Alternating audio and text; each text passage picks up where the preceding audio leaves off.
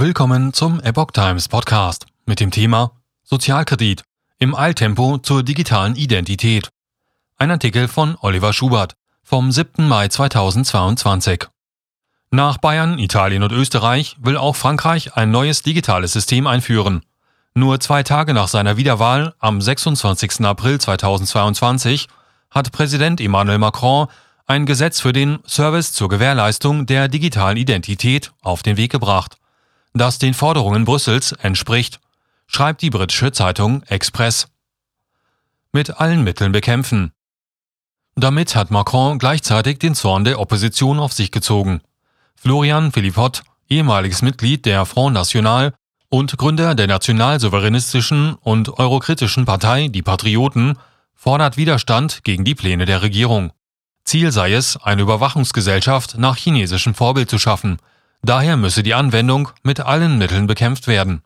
Die App wird in Übereinstimmung mit dem Konzept der Kommission der Europäischen Union zur europäischen digitalen ID entwickelt.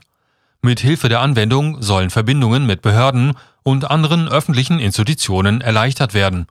Dort könne man sich digital identifizieren. Daten müssten nicht mehr eingegeben werden. Modernes Smartphone nötig.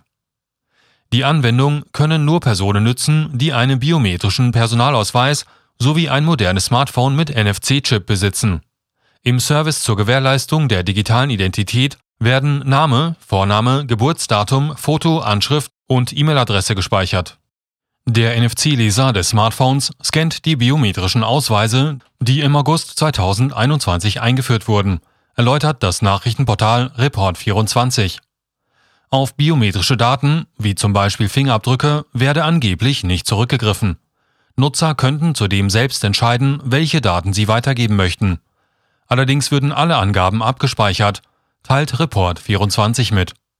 Macron hat die Digitalisierung bereits in seiner ersten Amtszeit massiv vorangetrieben. Viele Bankfilialen hätten geschlossen, Hausärzte ihre Praxen aufgegeben. So tk.at. Ersetzt hätten sie digitale Stationen. Menschen ohne Internetzugang seien von diversen Angeboten schon ausgeschlossen. Sie hätten große Probleme, wenn es um Banknoten oder Arzttermine gehe.